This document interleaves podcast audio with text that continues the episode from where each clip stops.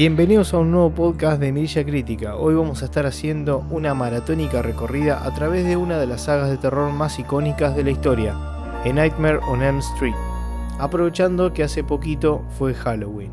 Vamos a estar comentando algunas curiosidades de cómo fueron sus producciones, una a una, como así también les voy a dejar al final de este podcast mi ranking personal desde la que menos me gustó hasta la que más me gustó. Por eso, hagas lo que hagas durante este podcast, Nunca te duermas. Y empezamos por la primera, obviamente, en Nightmare on Elm Street, que data del año 1984 y fue dirigida por el maestro Wes Craven, creador de todo esto, ¿no? Em, en el reparto encontramos a Heather eh, Langenkamp, a Robert Englund como Freddy y a un joven, muy joven, Johnny Depp. Em, también tenemos a John eh, Saxon, por ejemplo. Seguramente por. Quizás no por el nombre, pero sí por la, por la cara. Eh, lo, reconocerán fácilmente de otras, de otras películas de esa época.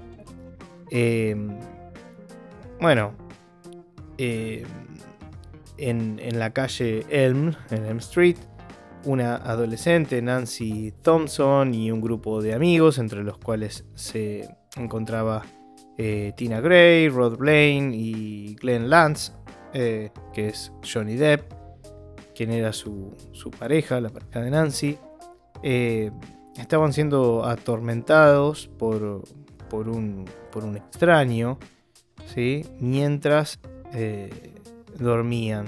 Durante varios días ellos comparten el, mismo sueño en donde aparece este extraño hombre, digamos, extraño ser, eh, de sombrero y de un guante con, garras, ¿sí?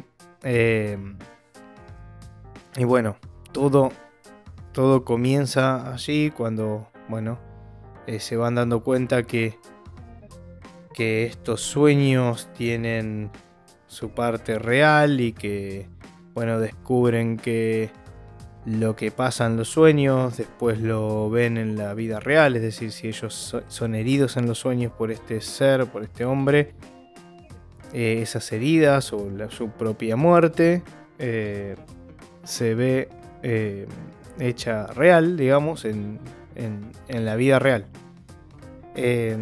sin dudas, la primera creo que es eh, insuperable, con lo cual ya estoy spoileando en mi lista que la primera va a estar primera en mi lista, ¿sí? Eh, es insuperable y tuvo, creo que, una, virtud muy, muy importante en aportarle, em, digamos, una creatividad eh, a la temática o al género o al subgénero slasher de, la, de la época en donde en ese momento estaba muy en boga Jason, ¿sí? Y había muchos personajes o películas que intentaban clonar el éxito que había tenido Jason. Entonces es como que con Freddy lograron eh, algo que para mí siempre desde, desde chico me pareció eh, muy loco y muy original que se le haya ocurrido, eh, a, bueno, en este caso a Wes Craven, que un tipo te, ataca, te atacan tus sueños y, que ese es su, su mundo, digamos. Eh, y de los sueños nadie puede escapar, es decir, nadie puede dejar de dormir. Entonces me pareció muy ingenioso eh, esa, esa, idea, ¿no? Bueno, una pregunta que alguien se puede llegar a hacer, quizás no, es ¿por qué la calle Elm? Bueno, eh, Wes Craven detalló en, un documental, eh, que dicho sea de paso, se los recomiendo ya de movida, que está como bonus track como parte de este podcast, que se llama Never Sleep Again, de Elm Street Legacy. Eh, tiene una duración de 4 horas en donde recorre toda la saga desde la primera hasta Freddy vs. Jason inclusive. Eh, no, la, no la remake de 2010. De hecho, este documental salió justamente antes de esta, de esta remake. Y la verdad que si alguien está interesado en, más detalles e en ir película por película con sus directores, entrevistados, digamos, con entrevistas a sus directores, productores, actores, etcétera, etcétera, que estuvieron en cada una de las películas. Está más que recomendado, lo pueden ver por partes, no necesariamente ver cuatro horas seguidas, por supuesto, pero es súper interesante como, como documental y deja un montón de, de datos que realmente son este, llamativos. Algunos los vamos a compartir en este, en este podcast, pero obviamente no, no voy a ahondar en todos los detalles, ¿no? Sino algunas cositas que a mí me llamaron quizás la atención. Em, bueno, volviendo a por qué Elm Street se consideraba una, bueno, una calle eh, bastante emblemática. Por ejemplo, sin ir más lejos, es donde el, presidente Kennedy recibió su, disparo, ¿no? Y después también mencionaba algo de, de un colegio, ahora no recuerdo bien, no tengo el dato muy presente, pero tenía como una razón de ser, ¿no? De por qué Elm y no otra calle. Em, pues algo interesante también eh, es que eh, Craven se inspiró en un caso real publicado por Los Angeles Times, en donde un joven eh, murió teniendo pesadillas. Y él quería evitar dormir a toda costa porque sentía que se moriría. Y se pasó días sin dormir. El, papá, que era médico, le dio unas pastillas para dormir.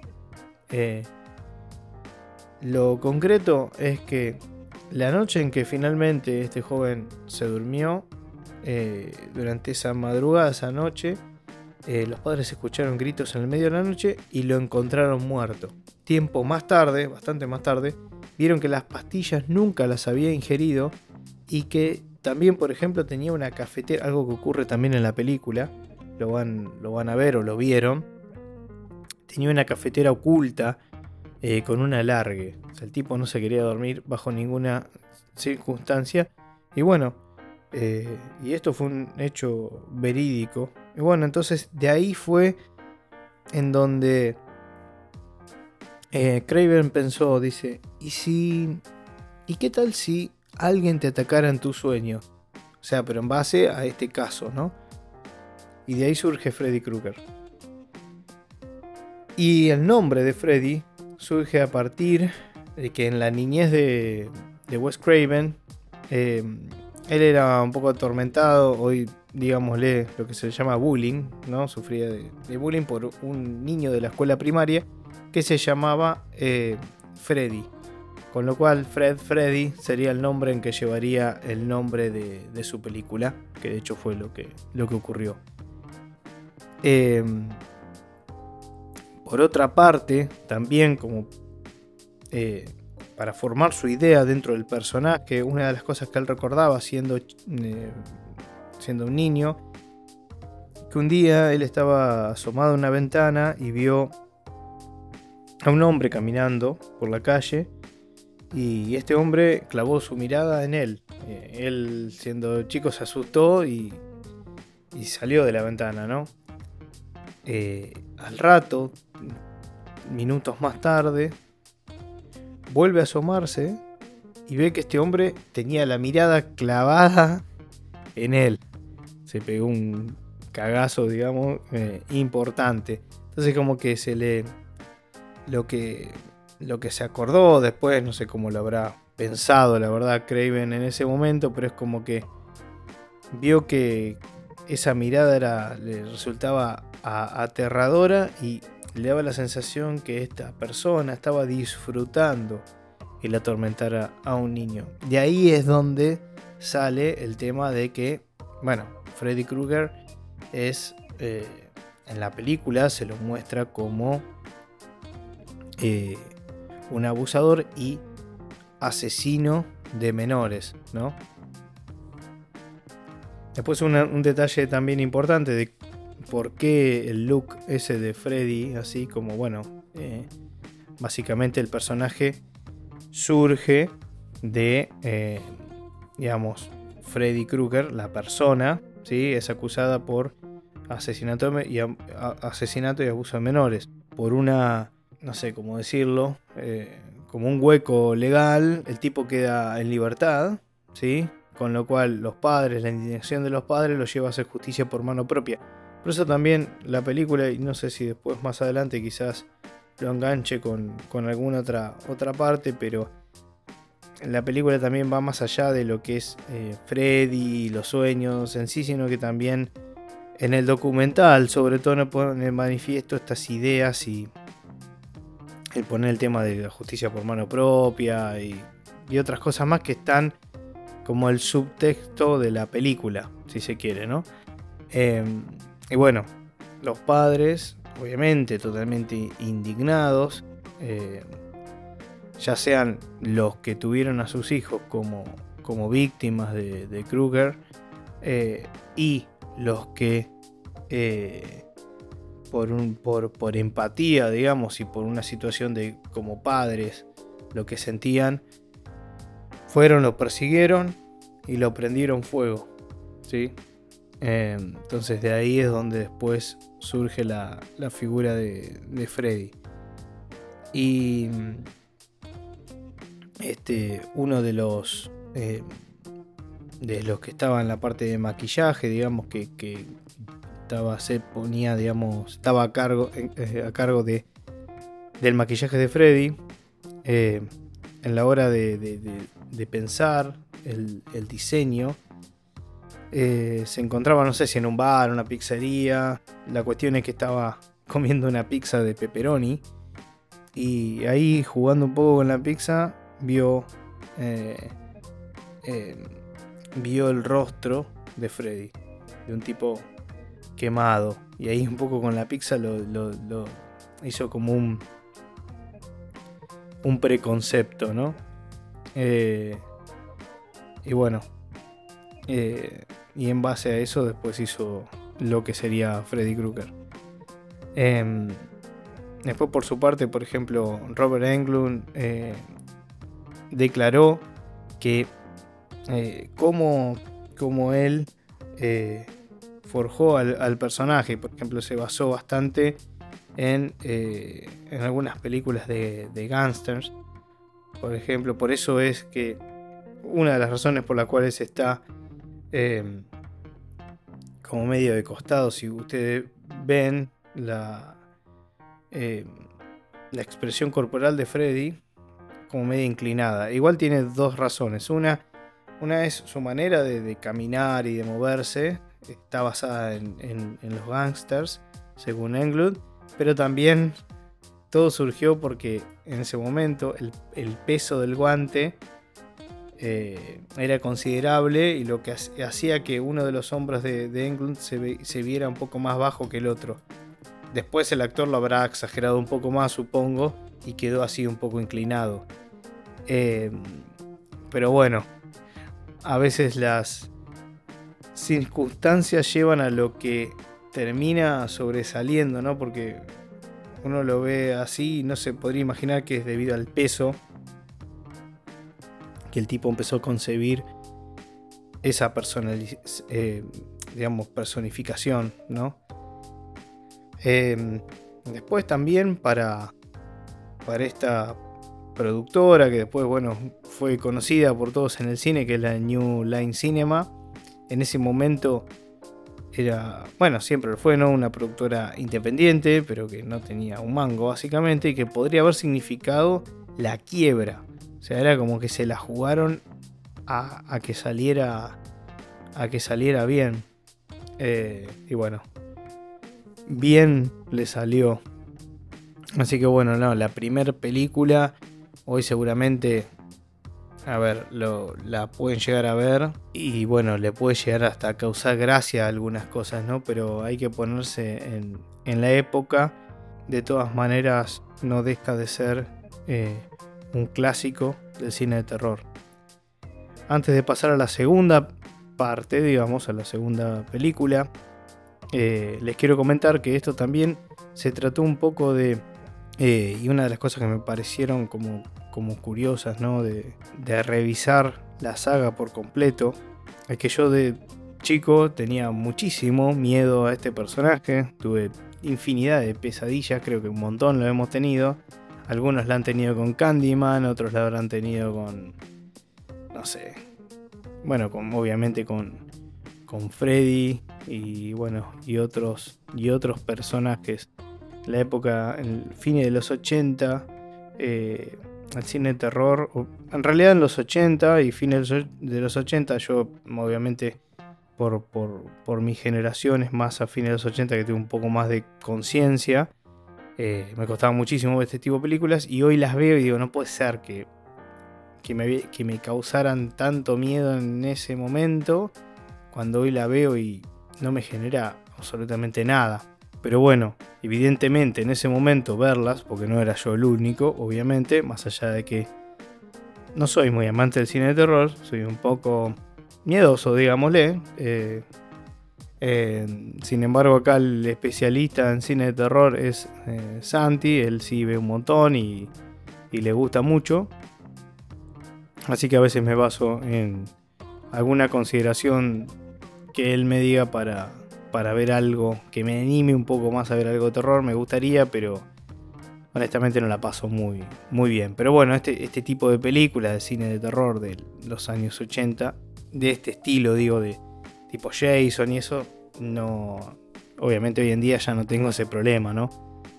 Por un montón de, de motivos. Em, pero bueno, en ese momento estaba complicado el tema. Entonces siempre tuve esa misión pendiente de poder ver todas las películas. Que de hecho hasta no tenía recuerdo si lo había hecho alguna vez. Fui viendo de a poco, de una manera desordenada, creo, cuando la daban en la tele. Pero no sé si alguna vez la habré visto todas, todo completo. Em, después de haber visto todas, me daba la sensación de que habré visto el 85%, ¿no? Eh, o algo así. Algunas cortadas, pero la gran mayoría es como que las tenía bastante presentes las, las escenas. Otra de las cosas antes de pasar a la segunda que, me había quedado medio en el tintero es eh, las muertes que, que se muestran en, en la 1 también son muy recordables y perdurables en el, tiempo. Eh, en el documental, si después lo ven, van a descubrir que una de las escenas más icónicas de la saga, que es cuando matan a, creo que era eh, Tina, la escena de la habitación, sí, la de, la de Tina, en presencia de Rod, que era su novio, que hay sangre por todos lados, en el techo y que se arrastra el cuerpo y demás, es construyeron una estructura, em, digamos, como una habitación que se podía rotar y tenía cámaras por varios lados y estaban todos ahí y actriz este, estaba dando vueltas por la habitación también. Fue todo un... Básicamente fue un lío terrible hacer esa escena. Y es muy, muy bueno verlo en el documental, los problemas que han tenido. Terminaron todos bañados de ese, de ese líquido porque se salió de esa, de esa habitación, terminaron todos bañados, digámoslo, en sangre, hubo unos cortocircuitos porque, bueno, como estaba todo cableado y demás, eh, tanto líquido, símil sangre, dando vueltas por esa estructura, provocó varios cortocircuitos, no sé, tiene un par de cosas que están muy interesantes de, ver. Así que bueno, eh, después damos un salto bastante importante un año más tarde, eh, en el 85, eh, tenemos Freddy Revenge, la venganza de, Freddy, ya con otro director, sin Wes Craven involucrado. De hecho, en la cabeza de Craven estaba la película como una película única, no lo había pensado como una franquicia. De hecho, no sé si se oponía abiertamente a eso, pero claramente no era algo que tenía en su mente, decir, bueno, vamos a hacer un montón de películas de esto. Piensen que en ese momento ni siquiera sabían qué, qué iba a pasar con eso, era, era una, una productora totalmente independiente y podía pasar cualquier cosa. Bueno, en esta película siempre, bueno, aclaro, siempre Robert Englund, eh, eh, estuvo personificando a Freddy Krueger. En esta película vemos que hay una, una familia que, llega a la casa, ¿sí? de, la misma casa, digamos, que había estado en venta, donde vivía Nancy con su familia, con su mamá, eh, en donde se habían cometido, bueno, todos estos crímenes, digamos, cinco años antes. Y bueno, y ahí empieza un poco también, vuelve, obviamente, y empiezan a descubrir, che, mira, acá había pasado tal cosa, lo ven desde el diario, el diario íntimo de, Nancy, que quedó ahí en un, placar. Y bueno, tiene esta película, la verdad, que se aleja muchísimo de lo que es la 1. De hecho, quizás es una de las más polémicas por un montón de razones. Y de hecho, bueno, el director es Jack Shoulder, y él quería justamente hacer esto, despegarlo bastante de lo que era el original, hacer algo distinto. Es más, y esto es medio curioso, ¿no? Pero eh, el tipo no tenía mucho aprecio a la obra original. O sea, se iba a poner a hacer la segunda parte sin tener un, sin ser un gran aficionado, a la, eh, a la película de Craven. Por la demanda que tenía Robert Englund en ese momento, primeramente intentaron con, otra, con otro actor. Pensaban que Freddy no, no necesitaba de Englund, sino que podían maquillar a cualquiera y, ya estaba, era salir a la cancha con eso. No veían en Freddy una franquicia en sí misma. O sea, se pensaban que la película estaba por encima incluso del personaje y que incluso ese personaje lo podía interpretar cualquier persona. Claramente eso no fue así y tuvieron que ir a Englund. Uno de los pocos momentos, si no habrá sido el único que rescato de esta película, es, es el inicio con el transporte escolar. Todo lo que viene después es muy olvidable. Quizás me gustó algún que otro plano cerca del final, cuando Freddy está acechando a, los jóvenes ahí en la. A los, a los chicos en la. En el parque de, de, la casa durante, durante una fiesta. Tiene algunas partes que quizás están buenas, pero después es, es bastante polémica la película en general, rara. De hecho, bueno, casi todas lo son, pero esta, esta, esta fue marcada y de hecho en el documental se habla mucho de esta película, de lo que representó y de lo que se dieron cuenta después que representó también. Porque digamos, para la época, año 85, fue un poco bastante adelantado en realidad, y que no fue algo casual, que como les digo se ve en, el documental Never Sleep Again, en donde los realizadores explican con mayor detalle el, marcado tono eh, gay que tiene la, historia. De hecho, el protagonista es, porque todavía vive, es, homosexual en la vida real. Pero ellos ni se habían dado cuenta y casualmente el personaje también lo era. Y de hecho él, mismo, en el reportaje en el, en el documental, dice que es olvidable. Hay una escena donde él está bailando eh, en la habitación solo, no sé, como si fuera Tom Cruise en Risky Business. Una cosa así, no, no la misma escena, ¿no? Pero dice que no la quisiera ver nunca más esa escena porque parece súper ridícula, lo cual es cierto, lo es. Pero bueno, tiene, tiene un... E, es súper notorio todo esto y, el, y cómo está marcado y por, el tema de la homosexualidad y demás en toda la película. Eh, bueno, esto en el, documental yo no voy a, voy a poner a hablar en particular de esto, pero como que tiene su, disparador y en el documental se cuenta bastante de todo esto. Y bueno, recuerdan con algunas, digamos, risueñamente algunos detalles y, de lo que se, después se dieron cuenta que, estaban haciendo. Por eso es raro, y más allá de eso, que no tiene nada que ver, digamos, si el tema de la homosexualidad o no, es que la sintonía de la película es nada que ver a lo que fue la 1. Por eso, de ahí pasamos a lo que es la, 3, eh, Dream Warriors, eh, Los Guerreros del Sueño, en donde toma la posta otro director, Chuck Russell, en el año 87, y vuelve a eh, tomar partida para corregir un poco lo que, lo que había todo lo que habían hecho mal en la 2.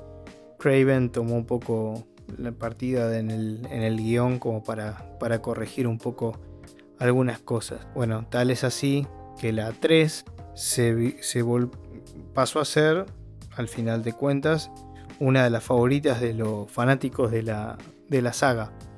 Eh, y también vuelve eh, Nancy a, bueno, en esta película, ¿no? Vuelve Nancy, está una joven Patricia Arquette, que, bueno, está, está, muy bien en, en, su personaje. Y en esta ocasión eh, se trata, por eso es un poco lo guerrero de los sueños, es que se forma un, grupo de, chicos que se encuentran en rehabilitación, todos por distintos motivos, eh, en un hospital psiquiátrico para eh, trastorno del sueño y para, bueno, eh, intentos de, suicidio. Bueno, ahí también interviene Nancy, ya más se la ve más madura y que se convirtió en una especie de psiquiatra especializada en terapias de sueño ella eh, conoce a este grupo de, chicos y bueno, los, los, los, ayuda. Una de ellas, una de estos, de estos, de estos chicos, es, jóvenes en realidad, es Kristen, que es Patricia Arquette, quien tiene eh, el poder de atraer a otras personas en sus sueños. En, esta película también como, como una perlita, vamos a ver a, un joven, muy joven, Lawrence Fishburne, que es uno de los pocos que, sobrevive y nada tiene que ver con, con Freddy en la película. Bueno, eh, Nancy intenta ayudar eh, a estos chicos eh, a realizar, digamos, como que cada uno en sus sueños, cada uno en sus sueños tiene como una habilidad especial. Hay uno que tiene super fuerza, otro que es, digamos, es un mago, otra que es una chica mala con cuchillas y así. Entonces, bueno, de esa manera Nancy quiere que cada uno de ellos saque ese poder especial y lo usen conjuntamente para detener finalmente, digamos, por una vez y por todas, eh, a Kruger. Yo también considero, como segundo spoiler de mi lista, que esta tercera seguramente sea la mejor después de la original. Y bueno, y se nota que Craven está en el guion. Volvieron un poco las, las reglas que él había puesto, digamos, o escrito en, en, la primera, ¿sí? que se habían roto en la segunda. Y bueno, y, en este caso, bueno, dirigido por eh, Chuck Russell, ¿sí? que, por ejemplo, fue el director de, de La Máscara, de The Mask, de Eraser, el protegido, el protector, perdón, el protector de, Schwarzenegger y eh, The Blob, la remake de The Blob. Quizás se acuerdan, The Blob creo que es del año 88, me parece. Que no sé, la habré visto ahí por, no sé, quizás Telefe un sábado a la tarde. Bueno, como que este director vino a poner un poco más también las cosas en, su, lugar, en su lugar. Como cosas destacables, por ejemplo, tenemos una de las de, los ataques o de las muertes más emblemáticas de, este episodio, que es el ataque de Freddy con, las jeringas a una chica que era adicta y que sirvió, esto lo dicen también en el documental, que sirvió quizás como, quizás fue una de las mejores campañas antidrogas de los años 80. Después también, creo que sí, la más saliente de todas las muertes es la escena de la marioneta humana, que la verdad que está espectacular como está hecha. Y bueno, y esta película, la tercera, también eh, terminó representando digamos, terminó definiendo el concepto total de lo que era, de lo que Craven quería hacer con, Freddy Krueger, ¿no? Antes de que el personaje eh, se tornara más, más sádico, no, no más sádico, más sarcástico, quizás más, más tirando a, llamándolo muy rápidamente, eh, estilo comediante, no sé, empezó a, a, ser más irónico a la hora de matar y bueno, tiraba más, más líneas. Hasta el momento era más terrorífico, se quiere. Y bueno, y como les decía acá, una de las cosas más rescatables y que a los fans les había gustado mucho también es el papel de Patricia Arquette. Que bueno, después nunca más volvió a tener participación en, en las películas. Y es un gran interrogante por qué no formó parte y ahí saltamos a The Dream Master, eh, El dueño del sueño, de 1988, que es la 4. Donde también hay un cambio de director. Acá tenemos al finlandés Renny Harling. Y también tenemos al, personaje de, de Kristen, pero no encarnada por Patricia Arquette. Bueno, no se sabe finalmente por qué, si es que nunca la llamaron, ella no accedió, qué pasó, pero lo concreto es que Patricia Arquette no formó parte de, de la 4 ni tampoco de las que siguieron. No volvió nunca más a formar parte de alguna de las películas de pesadilla. Bueno, nuevamente y obviamente, eh, Freddy vuelve a aterrorizar a los habitantes de Springwood, pero bueno, no, no cuenta, digamos, con la presencia de Alice Johnson, que es amiga, bueno, del personaje de Kristen Parker. Es un poco chocante, si se quiere, escuchar que Kristen está personalizada por creo que era una estrella, una cantante del momento o algo así, eh, Tuesday Night. Yo la verdad que no, la tengo, no, no, la tengo de, vista. Yo era bastante chico en ese momento y no, no, y tampoco indagué, no, no busqué mucho, honestamente.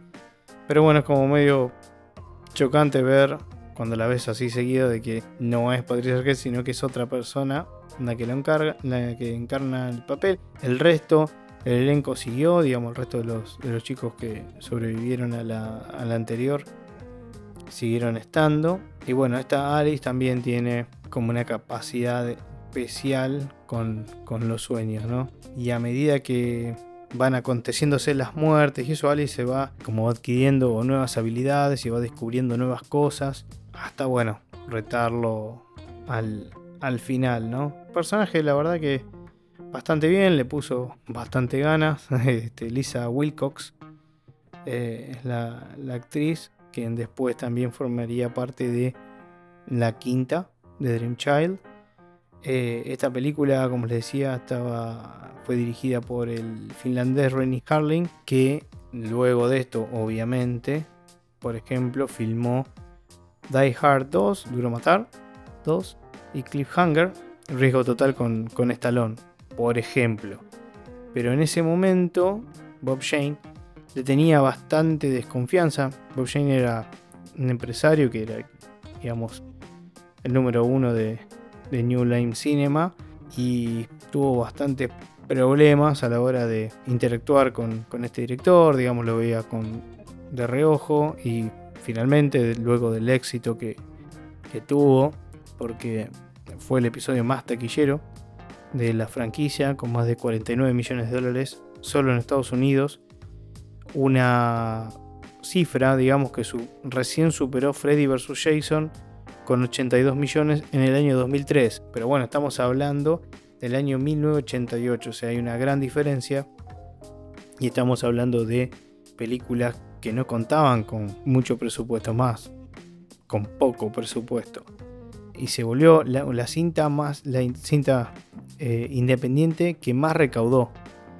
Eh, incluso tuvo grandes recepciones de, parte de la crítica y después eh, Jane finalmente con todo esto, con los resultados puestos, se disculpó y se sacó el sombrero, digámosle, ante, ante el director, ante Harling. Esta película está súper marcada con la tendencia de la cultura pop de los años 80, de finales de los años 80. Y bien arranca la película, se van a dar cuenta ya por la, por la música y todo. Tiene un estilo como cruzado por lo que era MTV. Eh, la película sufrió un montón de, de problemas. Creo que si nos ponemos a pensar casi todas lo tuvieron, ya sea por un tema presupuestario, por un tema de, de guion, de que no tenían todo terminado Como se fueron entiendo las cosas, es como, como que se iba haciendo todo sobre la marcha. Eh, el guion no estaba terminado, terminado. En esta película, en la 4, eh, Robert Englund declaró, digamos, que tiene su, su, escena favorita, que es cuando Alice deja eh, The Craven Inn, es una especie de, restaurante, digamos, de, de dinner, que, en donde la, la secuencia se repite una y otra vez, una y otra vez, unas cuatro o cinco veces. Dice que eso fue una idea brillante y que fue justamente brillantemente realizada, no realizada, sino como que llevó a cabo la realización del sueño de una manera casi perfecta. y esa es su escena favorita en toda la saga. Después, por ejemplo, hay una parte en donde, donde, donde se muestra, bueno, las, las almas que, tiene Freddy, ¿sí? en su, digamos, en su torso y se ven las caras saliendo.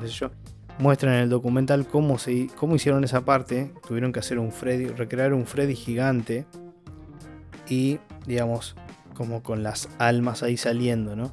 Tuvieron un percance, ese Freddy se vino abajo y cayó sobre, sobre algunos productores. Por suerte, digamos, no hubo heridas importantes, pero, pero fue de todo un momento. Ahí en, en Never Sleep Again se muestra incluso hasta la filmación de cuando se cae. Así que bueno, esta fue una, sin duda, una de las más exitosas. Y tuvo una cosa bastante particular que fue que la crítica incluso veía cosas que la película, o no la película, pero eh, mensajes que ni siquiera el mismo director notó, digamos. O sea, esto es un poco da, y acá me, explayo un cachito en, algo que les quiero comentar sobre esto, es muchas veces cuando nosotros ni hablar la crítica especializada, súper especializada, que siempre ve cosas que quizás uno como eh, espectador promedio no nota, muchas veces la crítica especializada nos muestra o nos cuenta cosas que o nos son difíciles de ver o, nos convencen de ver. Decir, ah, mira vos, puede ser que sea esto, ¿no?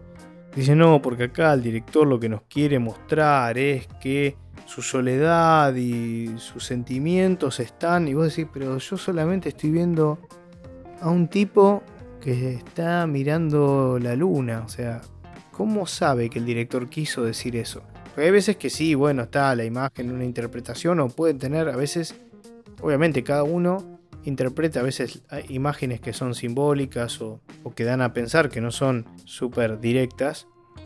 Pueden tener más de una interpretación, incluso el director puede pensar algo y después el espectador lo interpreta en su manera, o a veces el director lo hace para que el espectador, eso es otra cosa importante, que el director capaz lo hace para que el espectador piense y saque su conclusión de una manera un poco más abierta y no que vea lo que, o que intente adivinar lo que yo te quiero decir.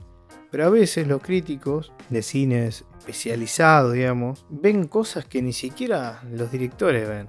Entonces muchas veces cuando dicen, no, acá lo que quiso decir, yo digo, ¿cómo sabes que quiso decir eso? Porque si vos me decís, tuve una, charla, una entrevista con el director y me explicó que quiso mostrar eso, obviamente te voy a creer. Pero que me digas, no, acá el director quiso, como que me estás diciendo vos lo que el director quiso decir sin que el director lo haya dicho. En fin, será para otro momento, pero dejo, dejo el tema picando en, en el aire. Así pasamos a la quinta película, que es The Dream Child, del año 89, El Niño de los Sueños, en donde acá también vuelve, como les comentaba, Lisa Wilcox al papel de, Alice, eh, en donde se suponía que todo había acabado, ya no existía más Freddy y, y no había ningún problema. Acá, ¿qué tenemos? Tenemos a un bebé y ese bebé parece ser el hijo de Freddy. Eh, en este caso, el director eh, fue Stephen Hopkins, quien era un director aficionado eh, y fanático de, los cómics. Y de ahí es que vamos a encontrar que uno de los personajes es prácticamente una, digamos, un personaje basado en o, que refleja lo que es él, ¿no? Porque justamente es un tipo que escribe historietas y, bueno, tiene una muerte bastante particular. El guion sufrió muchísimos, muchísimos cambios fue, un, fue caótico. Ya lo había dicho que en el anterior también habían tenido problemas de guion, pero este fue caótico, mucho peor. A tal punto que uno de los actores comentó que, que no. Llegó un punto que ya no quería eh, aprenderse el guion para el día siguiente, no, ni siquiera para más adelante, para el siguiente día, porque sabía que iba a llegar al rodaje y le iban a decir, te cambiamos todo. Entonces, era una cosa bastante frustrante. Después, bueno, justamente que hablaba del personaje este que es, digamos, como que está basado en el director. Tiene una escena que está en blanco y negro. Y bueno, muestran que realmente la escena estaba en blanco y negro. O sea, no es que es un efecto visual que había colores y después lo pasaron a blanco y negro, sino que fue así. La quinta fue la que menos recaudó. En ese momento se dieron cuenta que la saga estaba agotada, que ya estaba muy desgastada. Si se ponen a pensar los años, o 84 al 89 ya tenemos 5 películas. O sea, hay como un desgaste importante. Lo que tiene, tiene algunas cosas interesantes de cómo la, cómo la trataron acá con el tema de, del, chico o del, niño y, también porque se presenta un poco la, eh, la historia del origen de este, Amanda Kruger, que es la mamá de, Freddy. descubrimos que Freddy es el hijo bastardo de 100 psicópatas que, eh, bueno, violan a, Amanda Kruger y de ahí sale, sale Freddy.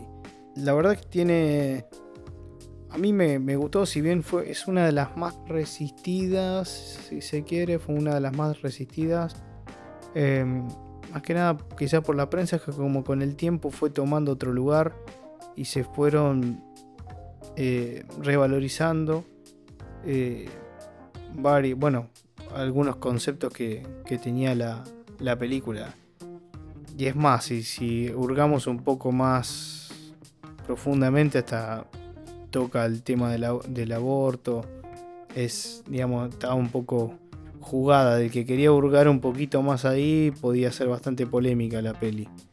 Em, creo que también eso no, no ayudó mucho. Bueno.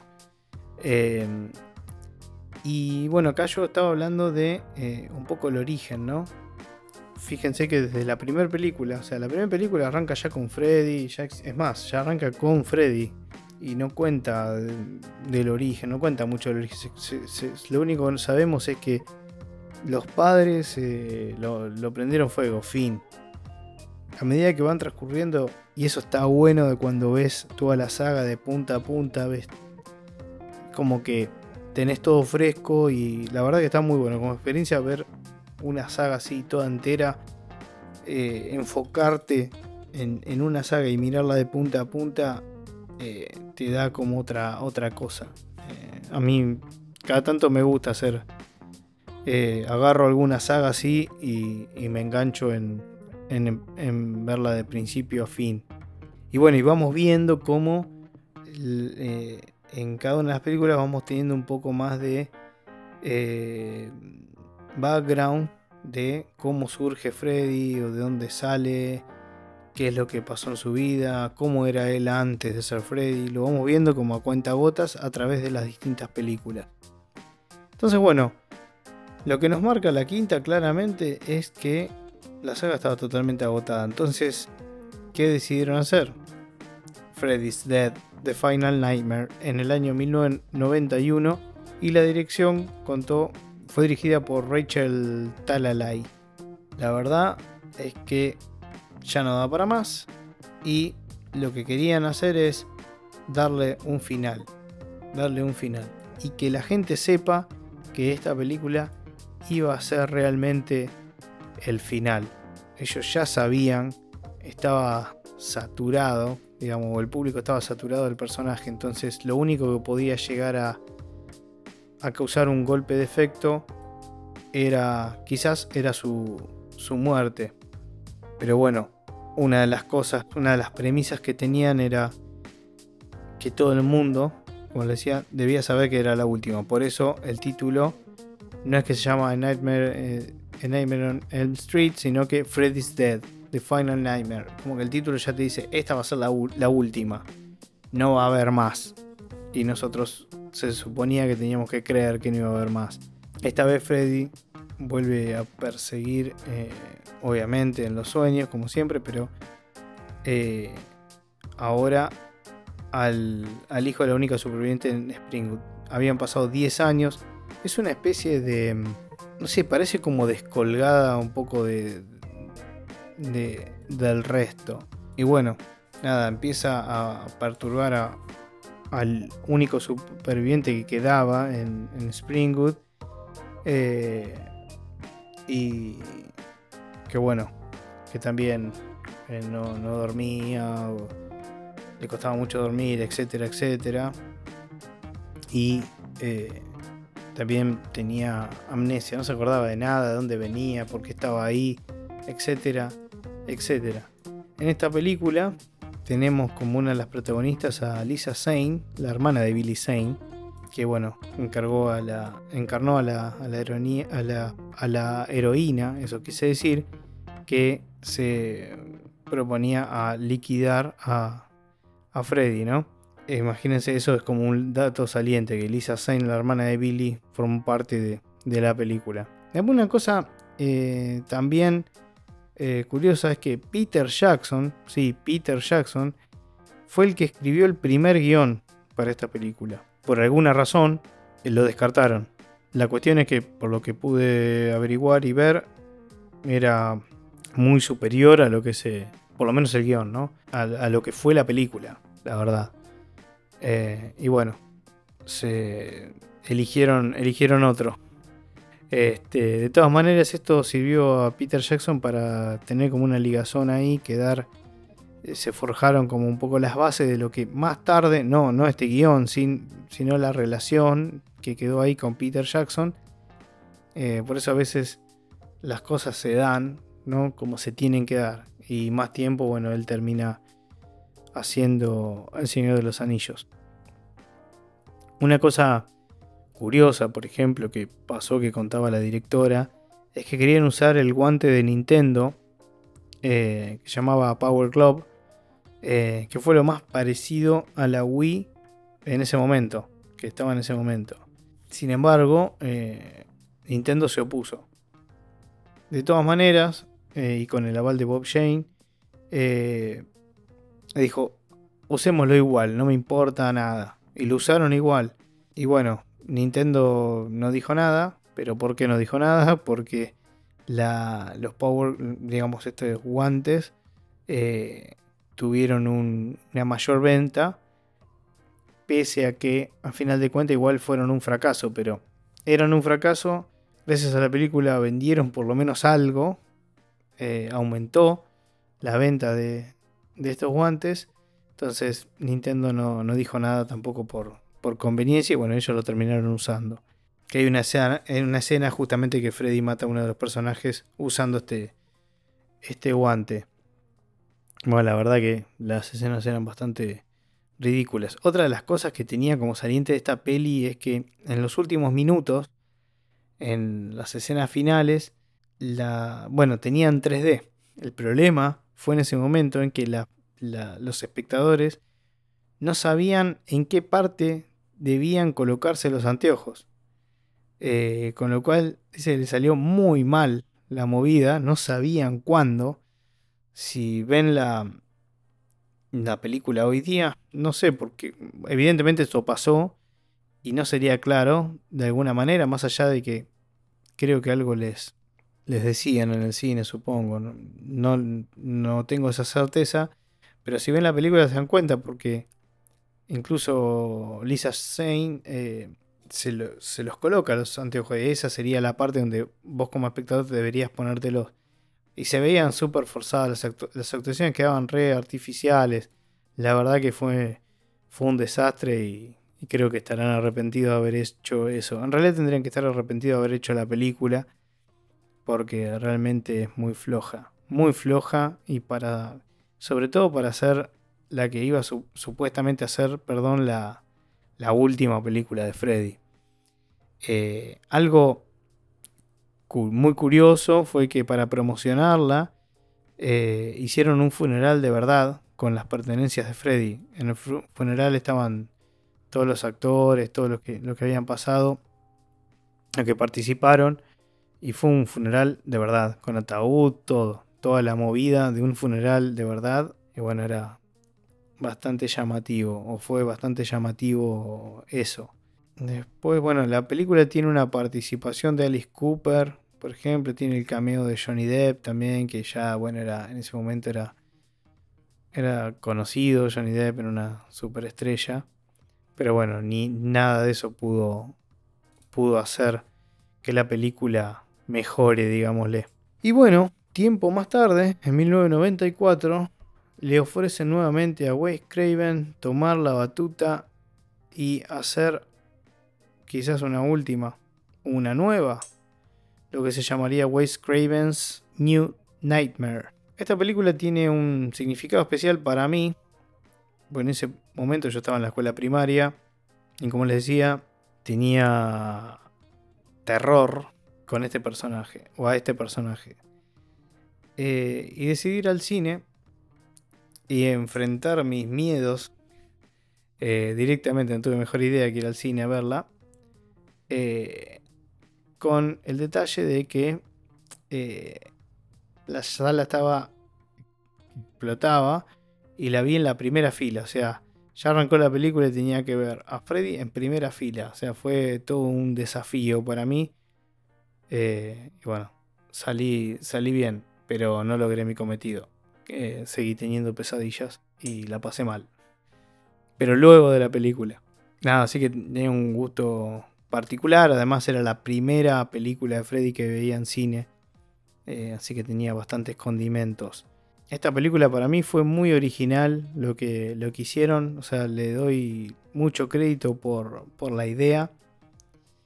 Eh, ahora cuando la volví a ver, la verdad es que tenía como que había cosas que la tenía distintas en mi mente. Mis recuerdos eran totalmente distintos, se ve. Y ahí está lo bueno de lo que como más desde chico, como mi cabeza obviamente pensaba no sé si pensaba distinto, pero lo que proyectaba se veía realmente distinto. Porque las, había escenas que yo me acordaba, digo, uy, que, me, digo, uy, cómo me había quedado grabado tal escena y tal escena en ese momento y como que hasta soñaba con esas escenas y las veía hoy digo, no, no entiendo si no eran tan o tan buenas o de tanto terror como para que me queden, pero bueno, son, son los momentos y las distintas etapas. Pero bueno, una de las cosas que la característica, digamos, que tiene esta séptima película, a diferencia de todas las anteriores, es que no, no recurre a los personajes, sino que recurre a los actores que interpretaron, eh, digamos, en la primera entrega, por ejemplo, Heather Langenkamp eh, vuelve, pero ella hace de ella. Incluso está Wes Craven ahí participando. Y bueno, vuelve a reunir Wes Craven al, elenco original eh, para filmar la, última entrega de la saga. Pero durante, durante el rodaje, la actriz Heather Langenkamp empieza, a, empieza soñar con Freddy. Como le ocurría a ella o al, al personaje de ella, Nancy, en las películas. Entonces eh, digamos, de pronto se va a dar cuenta que un demonio ha, digamos, adoptado la, imagen de, Freddy para aterrorizar a, a los miembros de, o a los actores, o digamos, a todos los que estaban involucrados en el proyecto. Así que eso como que se vuelve real. Digamos, lo que va escribiendo Craven se va haciendo real. Está muy bueno y ese metalenguaje, digamos, que, que usa la película está muy bueno, que se mezcla la ficción con la realidad. Eh, para mí fue una vuelta de rosca nuevamente creativa de, de Craven. Y bueno, la verdad es que a mí personalmente me gustó mucho. Hoy en día Wes Craven sigue pensando, va, sigue pensando no porque falleció, pero digamos en el momento cuando lo declaró, hace un tiempo atrás, eh, seguía pensando si había hecho bien o no eh, en el nuevo aspecto que le había dado al, personaje que supuestamente se lo hacía ver más terrorífico. Y yo ahí tengo un asterisco, cuando lo digo hoy, no hoy literalmente, cuando la vi hace un, tiempo, eh, la verdad que como que tenía otro recuerdo y verlo hoy, mm, no sé, me hace acordar más a un en estilo Jeeper Creeper que a Freddy. La verdad es que no me gustó el aspecto de la séptima. No me terminó de confundir. Hay planos que puede ser que sí, pero hay otros que no, no, no me convence. Prefiero el Freddy de, no sé, Freddy vs. Jason para mí es como el Freddy definitivo, digamos, es más parecido al de la 3, el de la 1. ese aspecto de Freddy es el que más me, me gustó. El, de la séptima, la verdad es que no, viéndolo hoy en día, no, no, me, no, me, no me gustó. No me parecía eh, Freddy. Obviamente que es mejor que el de la remake, ¿no? Que, ya vamos a llegar a esa. Eh, por ejemplo, Craven eh, comentó que una de las primeras escenas donde está Nancy en su casa y hay unos temblores, unos, hay un terremoto en realidad y como que se agrietan las paredes fue un homenaje a Roman Polanski en la película Repulsion del año 1965. Después otra cosa súper curiosa que pasó durante la filmación es que hubo un terremoto de verdad. En la película hay un terremoto y donde ellos estaban filmando hubo un terremoto. Con lo cual todos se miraron y dijeron, che, no estaremos eh, invocando al mismísimo demonio que estamos haciendo. Como que un poco algo de eso también se volvió real, digámosle. Y bueno, la verdad que, de nuevo, me pareció como un cierre, digamos, perfecto para la, para la saga. Eh, a mí me gustó mucho más allá de que tuvo como ciertas controversias, no todo el mundo le había, le había gustado, pero yo pienso que con el paso del tiempo la película o la idea de la película maduró muy bien. Y después, en el año 2010, no cubro acá Freddy vs. Jason, que fue un tema. Este. La verdad, si me preguntan por qué no lo, no lo agregué, porque quería cubrir solo las que eran las películas de, Freddy. Pero la verdad, si hago un asterisco, como bonus track, Freddy vs. Jason 2003. Fue una película muy esperada, tardó mucho tiempo en hacerse, había problemas de, con, las licencias de los personajes, que lo tenía un estudio, lo tenía el otro. Eh, en fin, de hecho Jason no lo hace el actor eh, siempre porque el, director quería un personaje más, más alto. Y bueno, de hecho lo agarró eh, un director que consideraba, o sea, no, no, no era no era seguidor ni muchísimo menos de ninguno de los dos personajes. Pero después se volvió fanático de los dos. Eh, cuando, cuando hizo la película. A mí la verdad la película para mí funcionó para los fanáticos de ambos, de Jason y de, y de Freddy. Para mí funcionó muy bien. Tuvo todo el clima y, el tiempo perfecto. La introducción de cada uno de los personajes, cómo se cruzan. Digamos, era una idea para mí difícil de llevar a cabo eh, y para mí se llevó muy bien. ¿Y qué más bueno?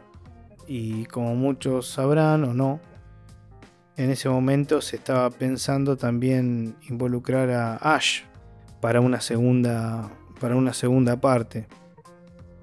Cosa que, bueno, Ash de eh, Bruce Campbell, ¿no? Eh, Devil Dead, por ejemplo. Al final eso nunca ocurrió, quedó siempre en la nada, quedó como un proyecto. Es más, hay unos bocetos de cómo iba a terminar también la Freddy vs. Jason, en donde iba a aparecer este, Pinhead, el de Hellraiser, eh, Hellraiser, perdón, iban a hacer eh, como que se los iba se los iba a llevar o iba a aparecer iba a preguntar qué están haciendo, no sé, una cosa así, una locura así que después iba a dar eh, lugar a una segunda parte que nunca, bueno, como ya sabemos, nunca ocurrió y no sabemos supongo que nunca ocurrirá. No sé, nunca digan nunca. Mención aparte, dicha ya de Freddy vs. Jason, paso a Nightmare on Elm Street, muy poco, de 2000, en 2010. Yo fui a ver al cine. La verdad que venía de ver a, Jackie Earl Halley en Watchmen 2009. 2009 creo que era. Eh, muy, muy, muy, muy bueno. Eh, y digo, bueno, lo puedo llegar a hacer, lo, puedo llegar a hacer bien, me imagino. Eh, no tengo dudas. Ahora, cuando vi cómo lucía Freddy Krueger, digo, nada, ¿por qué hacen eso? ¿Por qué? De todas maneras, ya me digo, ¿por qué lo eligieron a él? Que es muy bajito. Así que no, no. Cuando vi el aspecto, vi, dije, no, esto va a ser un, un fracaso. Y lamentablemente no me equivoqué. Fue un fracaso. Lo que en principio iba a ser, estaba pensado como una secuela de la original, terminó siendo una remake. Una remake totalmente deslucida.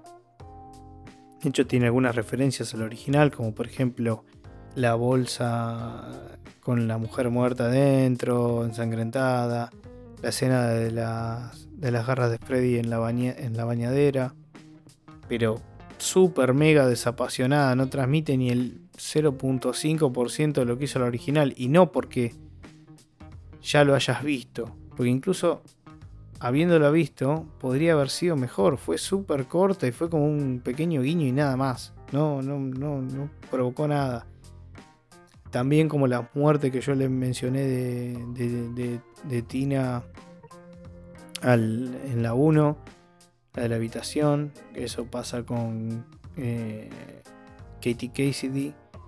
Eh, en la habitación es algo muy, muy parecido, pero no, no te dice nada. Y bueno, también el, el, final con la mamá de Nancy, digamos.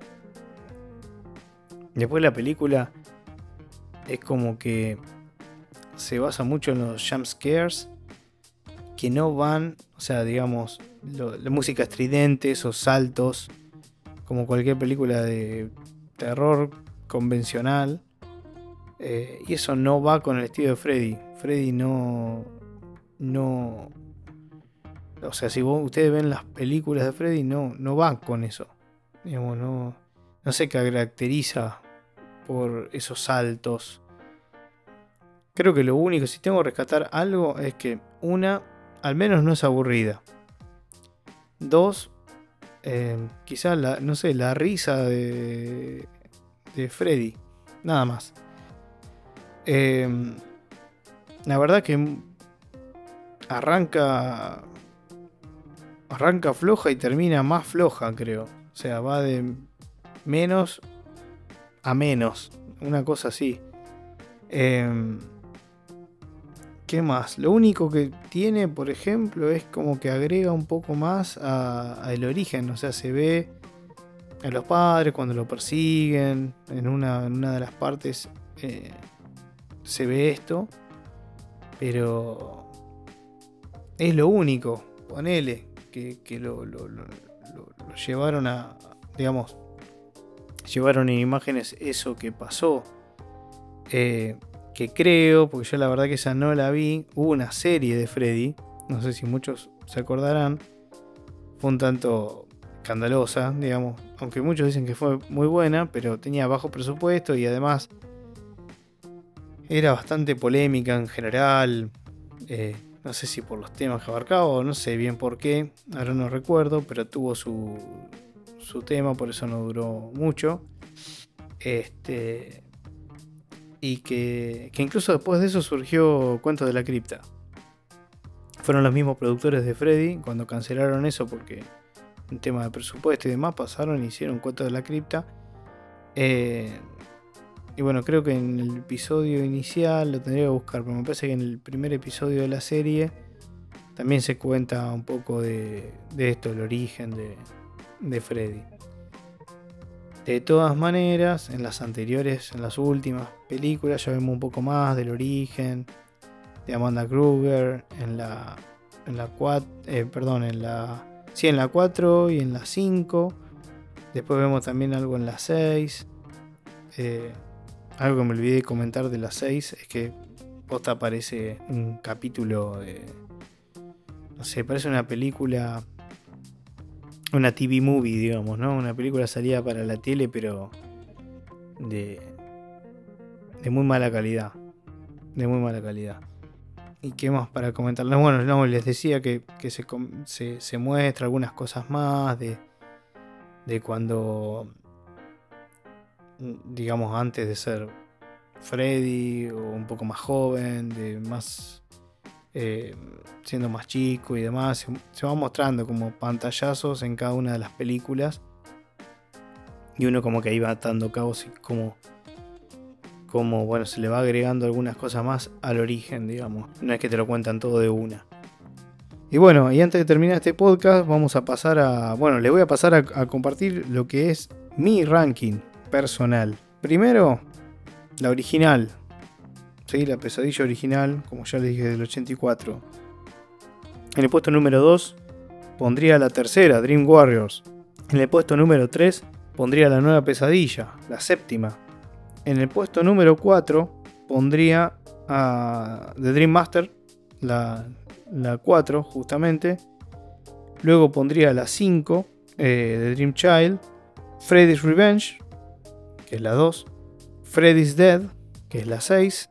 Y en el último puesto, muy abajo, la remake de 2010. Y creo que Freddy's Dead le gana, estaba entre Freddy's Dead o la remake. Les digo la verdad, creo que solo porque la remake nunca tendría que haber tenido lugar. Bueno, igual la otra tampoco. No sé muy bien por qué. Era una decisión muy difícil, la verdad. ¿Cuál de las dos era más, más mala? Eh, no, la 6 es, muy floja. Ahora que lo pienso, muy floja, pero hay que tomar decisiones y, este es mi ranking, básicamente. Y quizás alguien me si alguien me podría preguntar y si tuvieras que poner a Freddy vs Jason, que al final la tendría que haber agregado y no la tenía que haber dejado fuera, pero bueno. Freddy vs Jason yo la, la pondría realmente en el puesto, quizás en el puesto 4 eh, estaría entre la nueva pesadilla y The Dream Master. Entonces, digamos, las primeras cuatro quedaría la original, Dream Warriors, New Nightmare, Freddy vs. Jason, The Dream Master, The Dream Child, Freddy's Revenge, Freddy's Dead y la remake. Ese sería mi ranking definitivo de la saga A Nightmare on Elm Street. Y de esta forma vamos terminando y les agradezco a todos que hayan eh, escuchado este podcast, eh, compartido este momento con, conmigo. Y eh, los dejo con la misión de, si quieren repasar la saga o si tienen algo para aportar, pueden dejar sus comentarios en, en, nuestra cuenta de Instagram. Recuerden que nos pueden seguir en Instagram y en Spotify. También nos podrán encontrar, seguir y escuchar en otras plataformas digitales de podcasting como Google Podcast, Apple Podcast y Pocket. Mi nombre es Luciano Sayuna y esto fue el podcast especial de A Nightmare on Elm Street. Nos escuchamos en el próximo podcast. Hasta luego.